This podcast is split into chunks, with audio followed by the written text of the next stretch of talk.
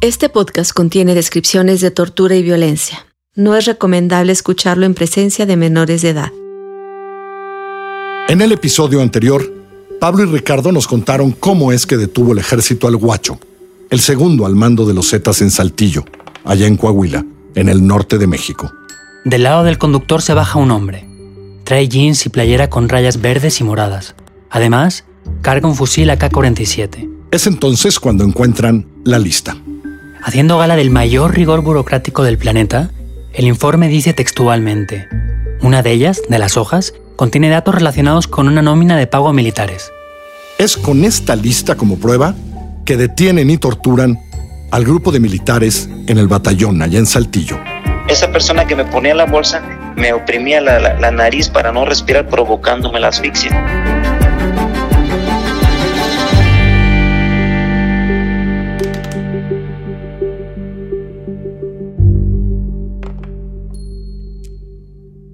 Esto es La Lista. Yo soy Ricardo López Cordero. Y yo, Pablo Ferri.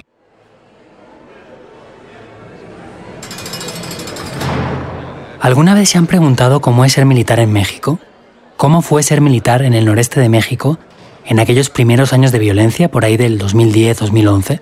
Eh, siempre al encontrarme en casa y salir a trabajar, yo sí siempre era de irme a despedir de, de mi hija, de mi esposa, porque a lo mejor era el último, el último día que, que las podía ver. Este es el subteniente Francisco Soto, en la entrevista que grabamos durante su juicio, en 2017. Y ahí está hablando de cómo era ser militar en Saltillo en la época en que les mandaron allá. Soto, Tania y su hija, Marifer, llegaron a la ciudad en 2007, 10 años antes. Como a finales del 2007 es cuando empiezan a ver sus desgarriates ya, eh, que empezaba a haber este, enfrentamientos y todo eso. Soto fue uno de los miles de militares que llegaron al noreste de México en esa época. Eran los primeros años del gobierno del presidente Felipe Calderón y el ejército se convirtió en la policía de facto de muchos municipios, sobre todo en el norte del país. Te daban un sector de, de operaciones o, por decir, una colonia y era la que ibas a tener que patrullar eh, en horarios indistintos con la finalidad de combatir la- el narcotráfico. El año 2007 marca el inicio de la guerra de Felipe Calderón contra el narco, y en 2008 inician los primeros operativos militares en el noreste. Tamaulipas, Nuevo León y más tarde Coahuila. Las órdenes eran claras, contundentes. Miren nomás el lenguaje bélico, la semántica que usa Soto para hablar de su trabajo entonces. Son este, actividades de hostigamiento y patrullajes. ¿Se llaman así? Hostigamiento y patrullaje. Eh, pues se podría decir que sí, son patrullajes, pero son actividades de hostigamiento. Es decir, que el trabajo de Soto no era proteger a la población, era acosar, perseguir, molestar al narcotráfico. Tú vas patrullando y, y- y la mayoría de las veces que llegó a haber resultados eh, eran porque los mismos maleantes este, pensaban que tú ya ibas a ya, ya, ya ibas sobre ellos y se echaban a correr o empezaban a tirotear. O sea, que los criminales pensaban que les iban a hostigar y entonces atacaban. Pero a veces también los militares pensaban que iban a ser hostigados ellos. Eh, ese ha sido yo creo que el peor error, error porque pues ya uno siente, siente y piensa que, que te están agrediendo y entonces tú eres ejército y tienes que reaccionar. En fin, Soto estuvo en estas actividades de hostigamiento en Saltillo, luego lo mandaron de apoyo a otros estados, Me tocaron los operativos Conjunto Laguna, los operativos Conjunto Chihuahua. hasta que ya de vuelta en Saltillo, justo una semana antes de la detención y la tortura en el batallón, la mañana del domingo 6 de marzo de 2011 para ser exactos, Soto estaba de guardia en el cuartel cuando les llegó un aviso. Una balacera. y había un enfrentamiento entre, entre este, dos, dos cárteles, se podría decir. Soto estaba a cargo del grupo de reacción inmediata. Eran una docena de militares en total. Si pasaba algo en la ciudad, eran ellos los que debían responder. Así que Soto ordenó a todos que se prepararan. Y pues al haber, al haber tiros, pues nos mandan a, a verificar y, y ver qué es lo que está pasando y pues ni modo, pues tienes que entrarle. Soto pensaba que lo más probable es que llegaran y ya no hubiera nada. Además, ahí cerca está el complejo industrial de la General Motors y eso le daba cierta tranquilidad. Pero llegaron al lugar y Bajé a todos los santos del cielo porque yo me sentía en una olla de palomitas. de todos lados se oían tiros y se oían granadazos y yo llevaba muy poco personal. Uno de sus soldados murió aquel día y otro resultó herido. ¿Y él? Esa vez recibió un impacto, un impacto de bala en el casco.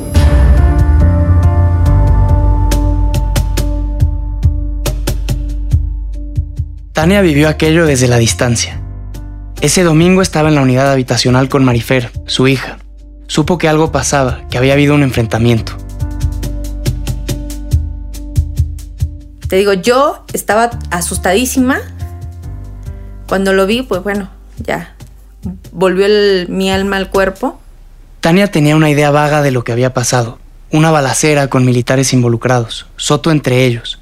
Pero dice que cuando su esposo llegó, él no parecía muy alterado. Él me lo contó todo muy tranquilo. Le dijo que es parte del trabajo. Son cosas que pasan, no tienes por qué angustiarte, tranquila, o sea, Si me pasa algo, te van a ayudar. No vas a estar sola. entonces le dije- me dijo la vecina que recibiste un impacto. Ah, sí, en el casco, y sacó el casco y me lo mostró. Aquí, mira, ¿no? ¿Y cómo se veía? Este, pues tiene como un hoyito hacia arriba, el, donde pegó y como que subió. El escudo antibalas del casco quedó como arrugadito. De hecho, el casco todavía lo tengo. No lo veo muy seguido porque me da nostalgia, pero este, ¿Te da nostalgia? o sea, me da mucho sentimiento, pues. Eh, a lo que voy desde que veo es eh, el casco y como que otra vez. ah. El casco baleado de Soto ilustra un cambio de paradigma en Saltillo. Ese enfrentamiento fue el domingo 6 de marzo y culminaba un fin de semana violento en la ciudad. Durante la mañana de este viernes ocurrieron varios enfrentamientos en Saltillo, Coahuila, entre policías del Grupo Especial de la Fiscalía General del Estado contra grupos de hombres armados. Los hechos iniciaron en el Boulevard Venustiano Carranza, donde los policías se encontraron con hombres armados que iban a bordo de varios vehículos. Bueno, esto ocurrió el viernes 4 de marzo en pleno centro de Saltillo, como si pasa en Paseo de la Reforma en Ciudad de México. Saltillo no había visto algo así. Había pasado en Torreón, en Monterrey, por supuesto en Reynosa, Nuevo Laredo. Por todos los sectores se han localizado vehículos baleados y otros con huellas de fuego, presuntamente por la explosión de granadas. Ese día murieron siete personas. Siete policías resultaron heridos también. Era como si toda la violencia que vivía desde hacía un par de años el noreste de México hubiera llegado de golpe a Saltillo. Ricardo, para empezar, ¿te podrías presentar? Ricardo Mendoza Reséndez, periodista. Ricardo Mendoza era el director del diario Vanguardia de Saltillo cuando todo esto ocurrió en marzo de 2011. Vanguardia seguía siendo el, el- indiscutiblemente el, el- el número uno en ese momento, ¿verdad? En 2019 aprovechamos nuestra visita a Saltillo para entrevistarlo. Mendoza recuerda muy bien aquel fin de semana. Cuando hay un, un giro completamente distinto en, en la naturaleza de la violencia que se, que se venía viviendo, es a raíz del 4, 4, 3, 4, 5 de marzo del 2011. 4, 5 y 6 de marzo concretamente. Pero aquí déjenme hacer un paréntesis. Les hemos hablado de los Zetas, de la violencia del noreste y de que esa violencia llega a Saltillo. Pero ¿por qué? ¿Qué pasó? ¿Y cómo se relaciona con el caso de Soto y los demás? Los Zetas son un grupo criminal peculiar. Nacieron a finales de los 90 como el equipo de guardaespaldas de una organización de traficantes de droga, el Cártel del Golfo. Los primeros Zetas fueron militares desertores, cuidaban a los líderes del Golfo y con el tiempo cuidaron también sus envíos de droga del sur al norte de México. Pero con el tiempo rompieron, dejaron de trabajar juntos. Ajenos al negocio del narcotráfico, los Zetas se habían dedicado a la extorsión. Durante los años en que cuidaron la ruta de drogas del Golfo, convirtieron las ciudades de paso en sus cajeros automáticos. Esa ruptura se convirtió en guerra abierta entre 2009 y 2010, y las áreas de influencia de ambos grupos, o sea, todo el noreste, acabó atrapada en esa guerra. Para entonces, el gobierno de Felipe Calderón ya había mandado a miles de militares al noreste. Y eso, en vez de mejorar las cosas, casi casi que las empeora. La violencia iba a más. Hasta marzo de 2011, Saltillo se había mantenido al margen. Porque Saltillo era la ciudad residencial de los líderes zetas. En el caso de Lasca, de los Treviño Morales que andaban por toda esta zona y que de alguna manera era territorio libre, ¿no? Pero era como que un lugar muy, muy eh, factible para que ellos pudieran eh, refugiarse o esconderse. El Lazca y los hermanos Treviño eran los líderes de los zetas en todo México. Pero bueno, el caso es que la pelea entre los Zetas y el cártel del Golfo y entre estos dos grupos y el ejército arrecia y llega a Saltillo. La pregunta es por qué, claro. Y la respuesta está en un suceso que ocurre apenas tres semanas antes, unos cientos de kilómetros al sur de Saltillo. Comenzamos el programa con el asesinato de un agente federal de los Estados Unidos en San Luis Potosí, México. Jaime Zapata murió tras un ataque que, de acuerdo con un congresista norteamericano y un gobernador mexicano, pudo haber sido realizado por los narcotraficantes de los Zetas. El 15 de febrero de 2011, los Zetas atacaron a dos agentes federales de Estados Unidos en San Luis Potosí. Uno de los agentes, Jaime Zapata, murió, y el otro quedó malherido y tardó meses en recuperarse. El gobierno de Estados Unidos se lanzó contra todo lo que oliera narcotráfico al norte del río Bravo. No solo los Zetas, todo. En pocas semanas las autoridades detuvieron allá a más de 650 personas en México, el gobierno detuvo a los presuntos asesinos antes de que acabara febrero. Primero detuvo a varios en San Luis Potosí y luego en Saltillo. El 27 de febrero, las autoridades detuvieron ahí a un Z, uno de los presuntos asesinos. Mucha gente se acuerda de ese día ahí porque la Marina armó un operativo espectacular. Hubo un movimiento muy fuerte. Ese día llegó, entendemos, un, un grupo élite de, de la Marina. Llegan tres helicópteros artillados de los más grandes que hemos visto, sobrevolando toda la ciudad. Los marinos bajaron de los helicópteros en el patio de un hotel para detener a este sujeto, puro Hollywood. Evidentemente la historia de la detención fue nota, y Vanguardia la publicó al día siguiente, el 28 de febrero. Ese día, a la hora de comer, el teléfono de Ricardo Mendoza recibió una llamada. Me habla el, encargado de la sección o de la, del área policíaca de, de la empresa y este, me dice, oye, ¿sabes qué? Aquí te hablan. Aquí te hablan, le dice. Y le pasa el teléfono a otra persona. Contesto. Ricardo dice que es una persona amable, respetuosa. Era la primera vez que hablaba con ella. Acento sureño. Y le dice, ¿sabe qué? Tengo aquí a su muchacho. Me lo voy a chingar. Les dije que no querían que se publicara nada de nosotros. Ricardo contesta, no entiendo qué pasa. Y entonces esa persona se presenta. Esta persona que se identificaba como, como el comandante Guacho. El Guacho. El Z que detendrían días más tarde en Saltillo con la lista. Pensábamos que era como el jefe de la plaza de cualquiera de las ciudades del noreste del país, cuando en realidad se trataba de, de, alguien que reportaba directamente a Alaska y a los Treviño Morales. Soy el comandante Guacho y le repite a Ricardo lo que acaba de decir. Les dije que no podían publicar. Y entonces ahorita se lo va a cargar la chingada. Eh, la verdad no recuerdo con exactitud qué palabras le dije, pero estuvimos dialogando algunos minutos. Es una forma de hablar, no estuvieron dialogando. Ricardo escuchaba y trataba de evitar que mataran a su compañero, y el guacho maldecía. Era un momento muy delicado. Eh, me decía que lo tenían ahí de rodillas y que lo tenían encañonado y que se lo iban a chingar. Ricardo decía que él no sabía de qué le estaba hablando. No sabía nada de que no podían publicar lo que había ocurrido el día anterior, que había sido un error. Fueron largos minutos de persuasión por parte de Ricardo. Empezamos a entrar en un entendimiento y al final este, él comenta que lo va a dejar ir que lo va a regresar. Pero con una condición. Se lo regreso, pero no pueden volver a esto. Esto es publicar una sola palabra sobre los Zetas. Era la primera vez que Ricardo Mendoza recibía una llamada así. El susto fue tremendo. Algo estaba pasando en Saltillo y Ricardo no alcanzaba a ver qué era. Pasaron unos días y llegó el fin de semana violento, el del 4, 5 y 6 de marzo. El viernes 4 de marzo fueron las balaceras en el centro de Saltillo. Y el día siguiente, el diario Vanguardia abre su edición con un despliegue bastante grande de lo ocurrido. El titular principal lee Ahora le tocó a Saltillo. Y además le dedican la foto principal y cuatro columnas para explicar lo que pasó. Bueno, ese día... Recibimos una llamada telefónica. La recibió Ricardo Mendoza en su celular. Era el guacho otra vez, que llamaba para reclamar por la portada de vanguardia de ese día. Y que exigían que... Bueno, primero, más que exigir era un reclamo de por qué se había hecho esa publicación. dentro de mi pendejez se me ocurrió este, preguntarle que por qué. Que por qué estaba mal haber publicado una nota sobre las balaceras del día anterior. Y esta persona nos dijo simplemente que eh, habían sido traicionados que habían sido emboscados, que los habían delatado. Le dijo que había empezado una guerra. Pero esta guerra nada más nosotros vamos a decidir cuándo se para. Entonces tenemos el asesinato de este agente estadounidense a manos de los Zetas, varias detenciones relacionadas con el caso, una importante es en Saltillo.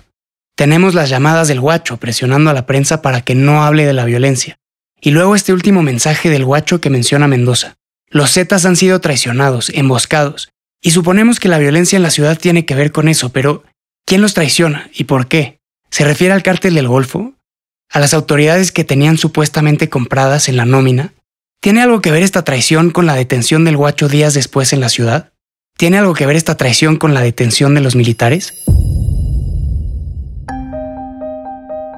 Estás escuchando La Lista, una serie producida por Así como Suena en colaboración con el diario El País.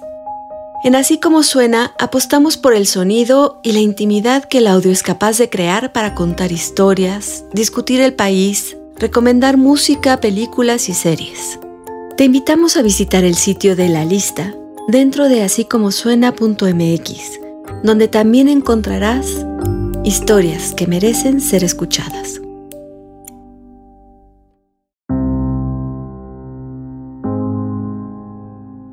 En la semana que siguió entre el balazo en el casco y la detención de Soto, el ambiente fue raro en el batallón.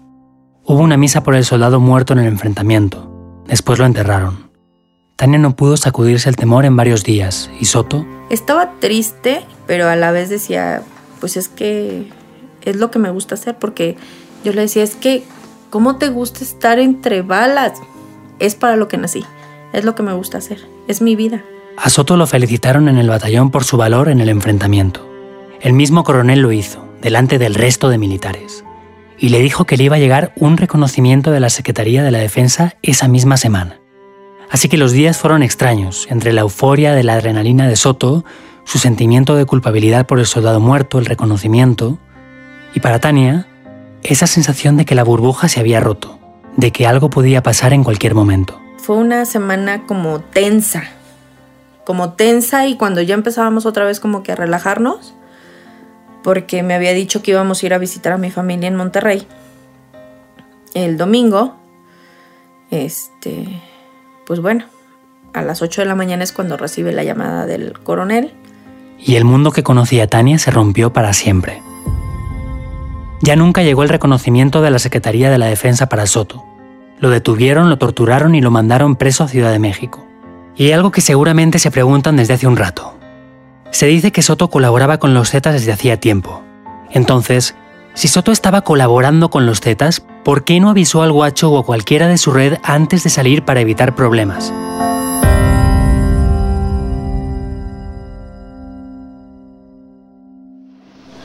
Soto recibe el balazo en el casco el 6 de marzo y cinco días más tarde, el 11 de marzo, detienen al guacho en Saltillo con la lista. Ese mismo día lo trasladan a la Ciudad de México para que declaren la Fiscalía de Delincuencia Organizada, pero ¿Qué dice en esta declaración? ¿Quién es este tipo? El guacho cuenta a los fiscales lo que hizo desde su llegada a Saltillo en 2008 hasta una semana antes de su detención en marzo de 2011. Arranca con datos personales. Tiene 33 años, nació en un pueblito al sur de Veracruz donde todavía viven sus padres, su esposa y sus hijos. Dice que estudió hasta la secundaria y menciona que con los Zetas gana 8 mil pesos a la quincena, unos 400 dólares más o menos, aunque tiene dos camionetas, una Homer negra y una Avalanche gris. Según lo que dice, nunca ha pisado la cárcel y no bebe, pero admite que fue adicto a la cocaína. ¿Eso lo dice él? Ajá, así aparece en el expediente. Pero bueno, en la primera parte de su declaración, Guacho dice que en 2008 salió de su pueblo en Veracruz porque quería cruzar a Estados Unidos. Por alguna razón termina en Saltillo. Según lo que declara, un día está en el centro y se le acerca una camioneta. Una de las cuatro personas que iban a bordo le pregunta que si es de ahí. Él dice que no. Y sin mayor preámbulo, le preguntan que si no quiere trabajar con los Zetas. Y él acepta. Al parecer, unos días después, alguien de los Zetas le da su primer trabajo. Va a ser responsable de cuidar puntos. ¿Puntos son? Casas de la organización allá en Saltillo. Dos meses después lo ascienden a la operativa. Ok, ¿qué es eso de la operativa? Que ya deja de cuidar puntos y empieza a hacer, y aquí cito textualmente, trabajos de patrullaje y sicario en Saltillo, para que no haya alboroto y no se metan otras organizaciones. Pero dice que él no participa ni en levantones ni en ejecuciones. Luego, en enero de 2010, le dan el mando de una estaca. Estas son como las patrullas de los Zetas, ¿no? Sí, una camioneta con cuatro o cinco sicarios. Luego dice que su jefe le da la libertad de mover todas las estacas de Saltillo, que en ese momento eran 10. En menos de año y medio, un veracruzano que se quería ir a Estados Unidos se convierte en uno de los personajes principales de los Zetas en Saltillo. Sí, según su declaración. El guacho empieza a declarar en la PGR como a las ocho y media de la mañana. Y a las 10, 90 minutos después, el denunciante anónimo llama para felicitar a los investigadores y para dar los nombres de Soto y los otros militares. Es la llamada que les contamos en el episodio anterior, la que pensamos que nunca existió. Bueno, el guacho detalla cómo son los pagos a los militares. Dice que a los tenientes se les daba 30 mil pesos, pero que en enero de ese año, 2011, les subieron a 50 mil pesos esto en la época eran como 4.000 dólares. Dice también que a los subtenientes, como Soto, se les daba 20.000 y se les aumentó a 30.000 y así por grado. Y dice que ellos, los Zetas, tratan con tres militares principalmente. Cada vez va uno, recoge lo de todos y lo reparte. De esos tres, uno es Tauro. El guacho dice que Tauro es el alias del chofer del comandante del batallón de Saltillo. Él se llama Sergio Treviño, es un sargento y es a él a quien pone como puente entre los Zetas y los militares. Ya hablaremos más tarde de él. Bueno, el guacho dice que fue a Treviño, a Tauro, a quien le pagó por última vez la nómina, apenas unas semanas antes de que detuvieran a los militares en el batallón. Luego hay un segundo que él llama Castillo y el tercero es Soto.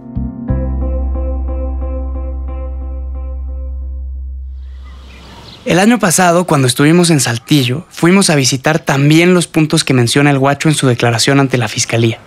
Los lugares donde supuestamente pagaba su red de apoyo. El supermercado Soriana de la plaza comercial Sendero era uno de esos puntos. Bueno, pues este es el, estacionamiento trasero. esto está en la parte de atrás del, del viejo Sendero Saltillo. Aquí, en esta parte, es donde supuestamente, de acuerdo a la declaración ministerial del guacho, eh, el subteniente Soto llegó a recibir el pago de la nómina que le hacían los Zetas mensualmente a los, a los militares implicados en este asunto. De todos los años que supuestamente tuvo en su nómina a Soto y los demás, Guacho da detalles de cómo les paga a tres de ellos. Ya lo decíamos antes, uno es un tal Castillo, otro es Tauro y el tercero es Soto. 5 o el 6 de diciembre del 2011. Aquí es 2010, el 5 o 6 de diciembre de 2010. Esto lo dice el guacho en su declaración ministerial. Eh, él se junta con el subteniente Soto, quien lo describe así, eh, tez blanca, cara redonda, cabello corto tipo militar, frente normal, ojos color café, nariz chata sin barba ni bigote, de aproximadamente 75 kilos y viste bermuda, playera, tenis y gorra que se quitó cuando llegó a verme. El guacho cita ahí a Soto, dice, porque la contadora de ellos, de los Zetas, vivía o manejaba sus cosas allá cerca y le acababa de dar la nómina de los militares. Entonces, cita a Soto en la parte de atrás del estacionamiento del Soriana Sendero para no estar dando vueltas con el dinero. Hay un par de salidas de emergencias del cine, un basurero. El pago a los militares era solo uno de tantos, según lo que cuenta el guacho.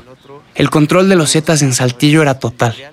Guacho no explica cómo se ponen en contacto con las diferentes autoridades a las que corrompen, pero entonces, para marzo de 2011, la nómina era larguísima. Cuenta, por ejemplo, que a los policías municipales rasos les daban 3.000 pesos al mes, unos 280 dólares de la época. A los comandantes de policía, 10.000 pesos. A los policías estatales rasos, 5.000, como 450 dólares. También menciona a la Policía Federal y a su comandante. 8.000 pesos para los rasos y 70.000 pesos al jefe. A los agentes federales de investigación de la PGR, a los agentes de la Fiscalía Estatal, una red enorme que habla del poder que tenían los Zetas en la región en ese momento. Y más allá del número, la calidad de su red, porque el guacho da nombres de personas muy importantes, como Manuel Cícero Salazar, que había sido subdirector de la Policía Estatal hasta un mes antes, y que el guacho dice que le pagaban 300 mil pesos al mes, o sea 25 mil dólares. O el hermano del procurador del estado, Humberto Torres Charles, Jesús Torres Charles, que dice que le daban la misma cantidad y que luego se dio la fuga. La PGR llegó a ofrecer 3 millones de pesos por información sobre su paradero. Los detalles que dio el guacho en su declaración provocaron una oleada de detenciones en Coahuila. Cayeron Cícero Salazar, la subdelegada de la PGR en el Estado, y el coordinador de investigaciones de la Fiscalía Estatal y otros cinco funcionarios estatales. Y luego apuntaron a otros funcionarios federales. Pero lo más curioso es que con el tiempo todos los que fueron arrestados salieron de prisión por falta de pruebas. Todos menos Soto y los demás militares. No sabemos a qué hora terminó de declarar el guacho aquel día, el sábado 12 de marzo de 2011. Pero sí sabemos que empezó a las ocho y media y que a las 10 los fiscales dicen que reciben la misteriosa llamada del denunciante anónimo, el que felicita a los fiscales por atrapar al maldito guacho y el que da los mismos nombres que aparecen en la supuesta lista que le encuentran al guacho. Y también sabemos que tres días más tarde, el 15 de marzo, cuando Soto y los demás ya estaban encerrados en el local de fuerza de reacción en el cuartel de Saltillo, el guacho vuelve a declarar, según el expediente, por iniciativa propia. De acuerdo con la fiscalía, es el guacho quien quiere ampliar la declaración que ha dado tres días antes. Pero me llama la atención porque esta vez no dice nada de su pasado, de cómo funcionan los Zetas allá en Saltillo. No, solo habla de una cosa. De los militares. Exacto, y fíjate que esta vez su declaración es muy corta. Primero, dice que ratifica todo lo que dijo tres días atrás. Y luego habla casi nada más de una persona. Una persona que curiosamente aparece mucho en las preguntas de los torturadores de Soto, Sócrates y los demás. Tauro. Este es Sócrates contando la tortura y el interrogatorio. Y estando ahí me empiezan a golpear y decirme que si yo conocía a X persona, un famoso guacho, un famoso Tauro. Les están golpeando a todos tratando de hacer que confiesen, como si quisieran que dijeran que Tauro era el nexo entre los militares y los Zetas. Justo eso, porque el guacho vuelve a declarar para explicar cómo era el trabajo que los militares hacían para ellos. Y dice que Tauro apoyaba con información de cuándo iban a reventar un punto de la organización, cuántos soldados iban y cómo estaban armados. La organización son los Zetas, claro. Sí, Tauro es quien la avisa de cualquier cambio en el cuartel, gente nueva que llega, el motivo por el que llegan. Y aquí algo importante. O sea, las instalaciones de Saltillo son el cuartel general del ejército en la región. No es cualquier lugarcito. Y tener gente ahí dentro es importante. Bueno, dice todo eso y matiza algo que dijo tres días atrás. Tauro es el militar que iba habitualmente por el dinero que, dice Guacho, sumaba unos 500 mil pesos cada mes, unos 40 mil dólares de la época. Un tribunal federal condenó al guacho en 2018 a 42 años de prisión por los delitos de delincuencia organizada, operaciones con recursos de procedencia ilícita y portación de armas de fuego de uso exclusivo de las Fuerzas Armadas. El guacho cumple condena en la prisión federal de Puente Grande, en Jalisco. Desde el principio hay algo que no nos ha cuadrado en esta historia. Y no me refiero solo a la tortura de los militares, hablo de la forma en que todo se da, todo sucede. Desde la detención de los otros Zetas, el arresto del guacho aquella madrugada en Saltillo, a la lista que encontraron en su coche y a la llamada del denunciante anónimo. Y luego está esta extraña ampliación de la declaración del guacho, que apuntala el relato justo por el lado en que tratan de afianzarlo los interrogadores de Soto. Sí, es una sensación extraña, como si no acabáramos de ver la forma, el contorno. Los militares son culpables o inocentes, o son ambas cosas. ¿Y el guacho? ¿Y qué hay de los investigadores de la PGR? ¿Y de los torturadores? ¿Quiénes son? ¿Por qué hacen lo que hacen?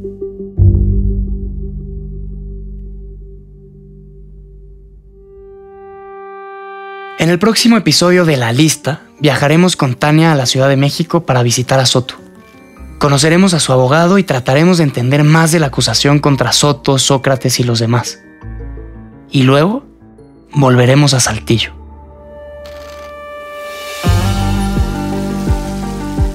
La lista es una producción de Así como suena en colaboración con el diario El País. Investigada, escrita y narrada por Pablo Ferri y Ricardo López Cordero, con la asistencia de Melissa Casab. Producida por Yulene Iriarte. Producción ejecutiva Giselle Ibarra. Edición y mezcla de Hugo Santos Quevedo con música de Amado López y Alfonso Holguín. Gracias a Galia García Palafox por su asistencia editorial. Carlos Puch y María Scherer son nuestros consejeros editoriales. Agradecemos la colaboración del periodista Ricardo Mendoza a los militares y a sus familias.